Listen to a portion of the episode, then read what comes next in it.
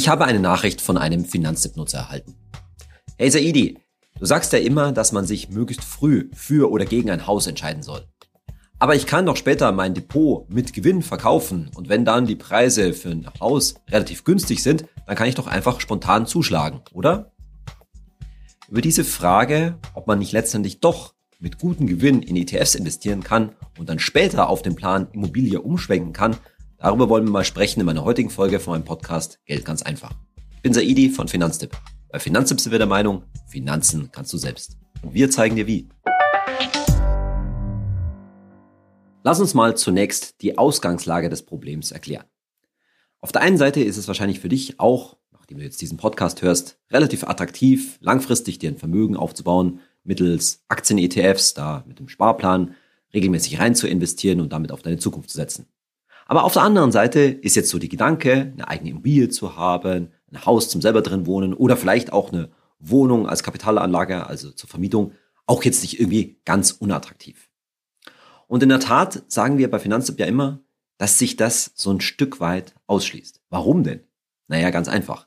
Bei den heutigen Immobilienpreisen, zumindest mal, sag ich mal, im Umfeld der Ballungsgebiete, da brauchst du für eine eigene Immobilie schon ordentlich Eigenkapital. Denn sonst ist die ganze Geschichte einfach viel zu risikoreich, das alles nur auf Pump zu machen.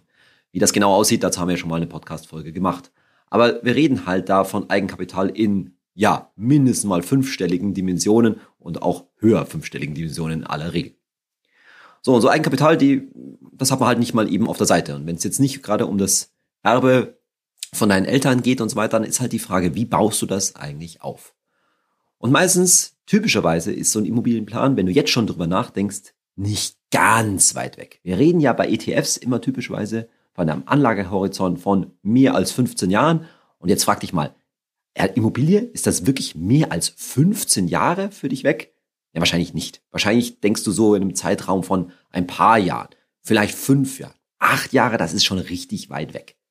So, und über diesen Zeitraum, das weißt du schon, da kann es halt auch mit ETFs mal richtig schlecht laufen. Da kannst du mal in eine Börsenkrise reinrutschen, dann ordentlich Verlust machen zwischenzeitlich und dann steht halt dein, steht's halt um dein äh, vermeintlich aufgebautes Eigenkapital nicht so gut. Die Empfehlung von uns bei Finanztipp ist ja, dass du dann dein Eigenkapital ganz konservativ einfach ansparen musst. Also auf einem Tagesgeldkonto und vor allen Dingen, wenn es dann sich über ein paar Jahre hinstreckt, auch mal zwischenzeitlich über ein Festgeldkonto. Da gibt's ja mittlerweile irgendwie vernünftige Zinsen, aber darüber haben wir auch in diesem Podcast schon gesprochen, natürlich weit unterhalb der Inflationsrate. Und so ein richtiger Zinseszinseffekt, auch über die kurze Zeit, lässt sich da nicht aufbauen. Und das ist halt schon so ein Dilemma. Ne? Einerseits musst du richtig Asche normalerweise in so eine Immobilie investieren, also mehrere 10.000 Euro. Andererseits kriegst du die nicht so schnell aufgebaut und darfst auch keine hohen Risiken und damit auch keine großen Gewinnchancen in Kauf nehmen. Also was jetzt machen? Und da ist natürlich erstmal der Plan mit dem ETF, und das lief ja auch lange Zeit so gut, irgendwie vielleicht auch erstmal attraktiver. Vielleicht auch angesichts dessen, dass du dir denkst, ne, bezahlbares Haus bei mir in der Gegend oder da, wo ich hin will, das findest du eh nicht so schnell. Völlig verständlich dieser ganze Gedanke. Aber jetzt kann man sich halt so ein bisschen da an der Stelle selbst belügen. Nämlich zu sagen, ich mache jetzt mal in ETFs sozusagen und wenn es dann in fünf Jahren gut gelaufen ist in meinem Depot, dann kann ich ja das Geld rausnehmen, so wie der User geschrieben hat, und dann doch bei einer Immobilie zuschlagen. Und ich will da auch gar nicht grundsätzlich was dagegen sagen. Dieser Gedanke, den habe ich selbst sogar schon mal gehabt, ja. Also gerade als es jahrelang an der Börse gut lief, da war für mich der Immobilienplan noch nicht ganz abgeschrieben. Und da dachte ich mir auch, naja, vielleicht kommt das mal eines Tages. Aber es geht halt jetzt darum, und das ist mir ganz wichtig, dass du an diese Sache mit der richtigen Einstellung angehst. Ich frage dich ja immer wieder, was ist der Plan? Was hast du mit deinem Geld vor? Wie sieht deinen Zukunftsplan, vor allen Dingen für dein Vermögen und natürlich auch für deine Altersvorsorge aus. Und es ist völlig okay zu sagen, ich setze da jetzt grundsätzlich langfristig auf, auf ETFs, aber ich behalte mir die Option Immobilie vor. Die Frage ist nur, wie sieht das in deinem Kopf aus? Ist diese Option wirklich eine Option? Oder ist das etwas, was sich dann doch als sehr viel ernsthafter und vor allen Dingen auch dringender nötig herausstellt? Lass uns darüber mal sprechen. In einem ersten Schritt frag dich mal, wo kommt dieser Gedanke an eine Immobilie eigentlich her? Der mag schon unterschiedliche Quellen haben, sage ich mal. Eine der wichtigsten ist bekanntermaßen deine Herkunft, dein Elternhaus. Und zwar im ziemlich wörtlichen Sinne. Bist du im eigenen Elternhaus, also im Eigenheim, aufgewachsen oder nicht? Denn ich behaupte mal, und da schlägt der Soziologe bei mir durch, das beeinflusst letztlich deine Einstellung schon ganz massiv. Wer es gewohnt war, mit der eigenen Familie, als Kind im eigenen Haus aufzuwachsen, ja, das gibt einem halt so ein Grundgefühl, dass man später auch wieder verwirklicht sehen möchte. Das schlägt irgendwie so ein bisschen durch und das lässt einen vielleicht auch nur selten ganz los. man sagt, ach ja, dieses Leben zur Miete, das ist eigentlich ganz okay, aber irgendwie empfindet man das vielleicht auch als Defizit, sowas nicht eigenes, was man auch gestalten kann, ja, so etwas nicht zu haben. Das ist so eine Quelle für diesen ja, vielleicht erstmal vagen Gedanken, eine, eine eigene Immobilie. Ein anderer ist es, und das wird ganz stark auch mit deinem Partner oder deiner Partnerin zu tun haben, ja, der Gedanke an Sicherheit. So dieser Nestbau, ne, wo man selber drin wohnt, wo man das dann auch später vielleicht für die eigene Familie auch schön gestalten kann. Und vor allen Dingen so ein bisschen ein letztes Unbehagen, ja, aber jetzt wirklich so den allergrößten äh, Teil von meinem Geld in Aktien zu setzen, in ETFs zu setzen, da braucht es doch irgendwie schon, ja, so einen vernünftigen Ausgleich. Und da gibt einem so eine Immobilie, Stichwort Betongold, ne, also das ist irgendwie ein bisschen unverwüstlich. Da gibt man eben kein Risiko ein und spart sich natürlich die Miete und diese ganzen Sachen. Das ist halt dann so für den Bauch und vielleicht auch in eurer Paarbeziehung ein wesentlicher Sicherheitsfaktor. Und das dritte, habe ich schon angesprochen, ist natürlich dieser Gedanke an Freiheit. Zu sagen, ich bin nicht abhängig von meiner Vermieterin oder von meinem Vermieter. Ich bin nicht Opfer einer steigenden Miete, sondern ich habe dann was eigenes, wo ich eben mietfrei wohnen kann, aber vor allen Dingen auch, was ich mir selbst gestalten kann, wo ich schalten und walten kann, so wie ich es möchte, was ich auch umbauen kann oder auch verändern kann, wenn zum Beispiel später Kinder da sind und mir das an die Gegebenheiten meiner Familie, meiner Zukunftsvorstellungen anpassen kann. Ich finde es ziemlich wichtig für dich, dass du diese Beweggründe, warum die eigene Immobilie in deinem Kopf oder auch vielleicht eben in eurer Kommunikation als Paar noch so eine große Rolle spielt, dass du das reflektierst. Denn letztendlich, das Leben ändert sich ja mal, okay, paar Euro ins Phrasenschwein, und dann zieht ihr vielleicht mal um, wechselt den Job, geht in eine andere Gegend, dann wird auf einmal das Thema Kinder irgendwie doch relevanter und schneller, als man vielleicht auch denkt. Und dann ist es vielleicht auch eine Gegend, wo sich zumindest vermeintlich was Günstiges finden lässt. Und auf einmal steht dieser Plan eigener Immobilie doch wieder sehr viel deutlicher ja, vor der Tür. Und deswegen gilt es eben, diesen Drang zu reflektieren, wie dringend diese Option für dich ist.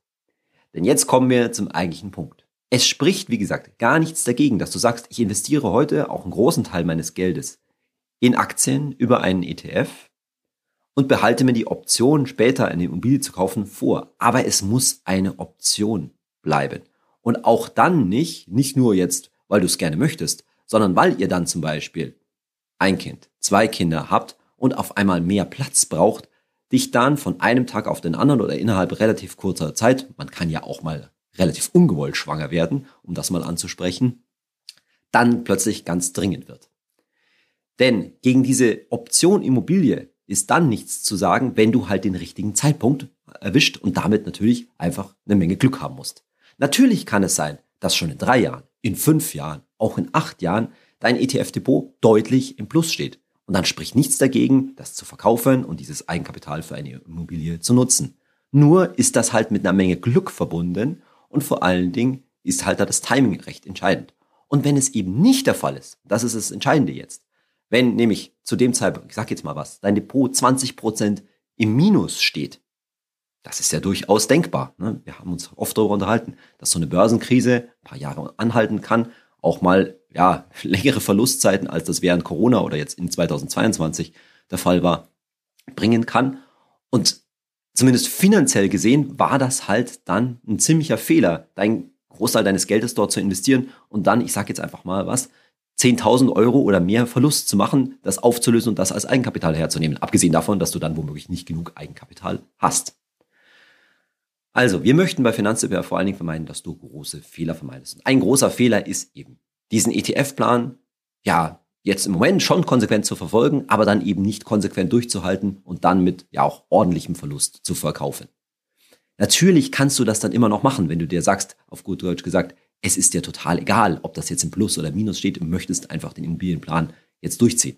Schlauer wäre es in dem Fall natürlich gewesen, dann das Geld tatsächlich, so langweilig das im Moment eben erscheint, auf Tagesgeld und Festgeld bei Null Verlustrisiko anzulegen.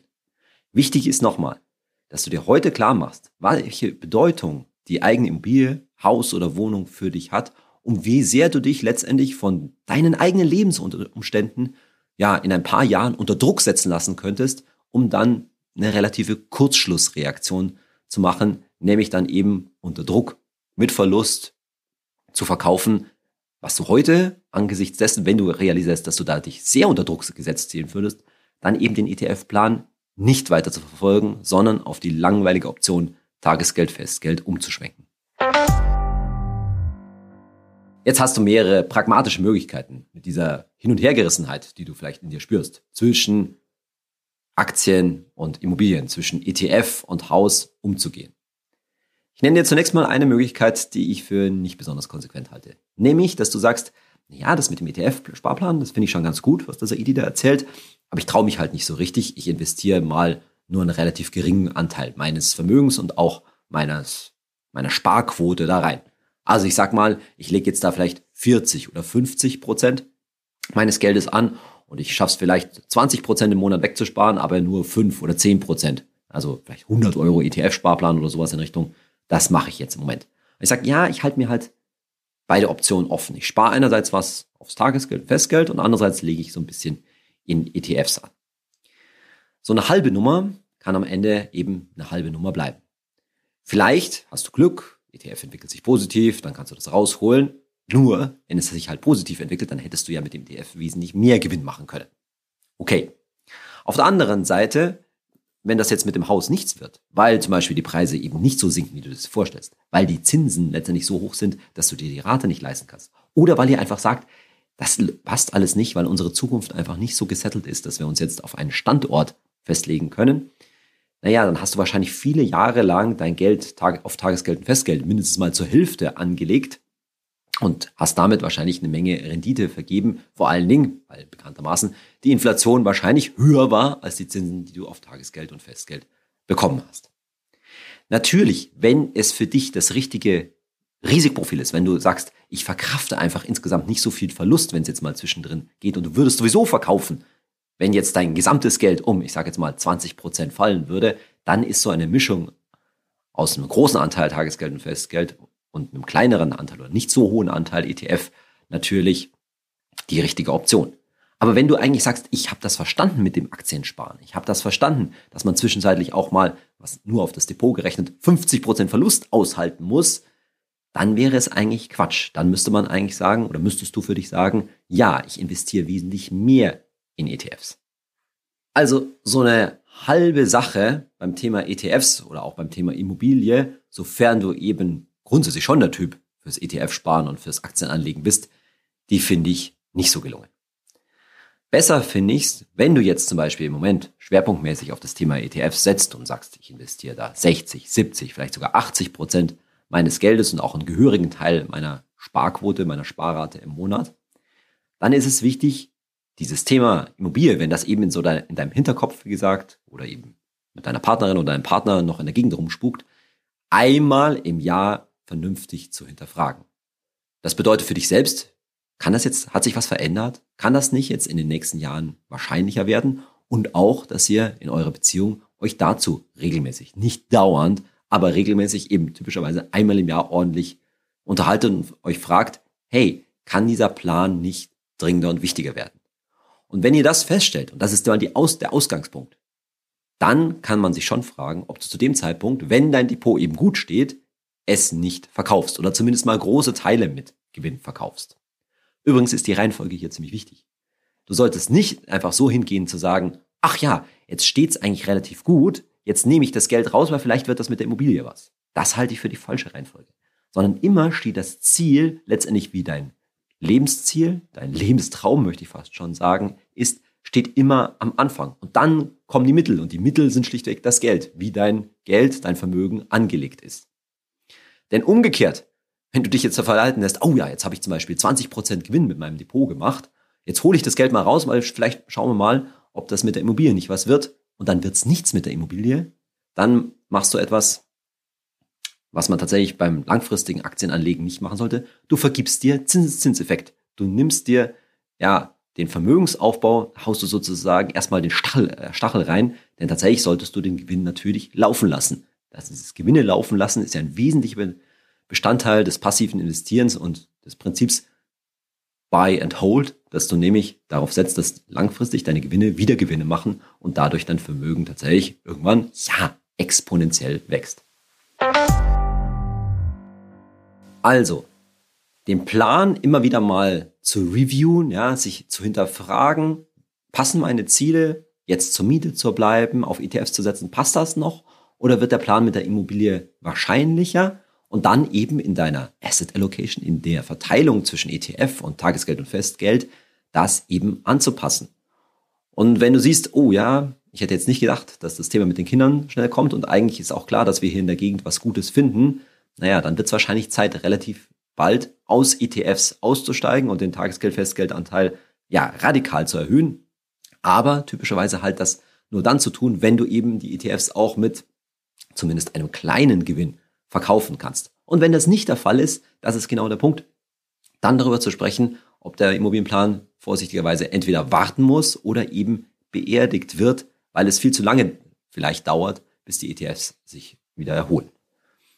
Dieses sich dauernde Fragen, dieses Schwanken zwischen ETF und Immobilie, das solltest du auch nicht die ganze Zeit tun. Ich halte das wirklich für ein wichtiges Thema im Rahmen deines Jahreschecks. Dazu haben wir auch in der entsprechenden Folge uns schon gefragt, dass du also diesen Plan eben einmal im Jahr hinterfragst und nicht dauernd mit, sozusagen mit diesem unruhigen Hintergedanken durch die Gegend rennst, sagst, ah ja, mache ich das eigentlich wirklich richtig mit, ET, mit dem ETF oder müsste ich, ist das eigentlich alles viel zu risikoreich, weil letztendlich läuft das doch alles auf ein Haus hinaus sich da beruhigt zu zeigen, den Großteil vom Jahr da auch jetzt nicht immer dieses drängende Thema im Hinterkopf zu haben, sondern zu sagen, so ist im Moment mein Plan und einmal im Jahr, ja, geradezu überdenke ich meine Strategie und passe sie an. Das halte ich schon für sinnvoll und am wichtigsten, glaube ich, an der Stelle, ist für dich zu wissen, sowohl vom finanziellen her gesehen, als auch vom Lebensgefühl her, dass du, ja, bei der Fasson selig werden kannst wenn man das mal so sagen kann, in den Worten des alten Friedrich II. des Preußenkönigs. Also mit anderen Worten, dass es sicherlich ein gutes Leben ist. Egal, ob du langfristig auf ETFs setzt, dich flexibel hältst, zur Miete bleibst, dadurch vielleicht auch mal öfter mal umziehen musst, aber andererseits auch umziehen kannst, wenn zum Beispiel die Wohnfläche sich verändern muss, mehr Kinder oder weniger Kinder irgendwann mal im Haus.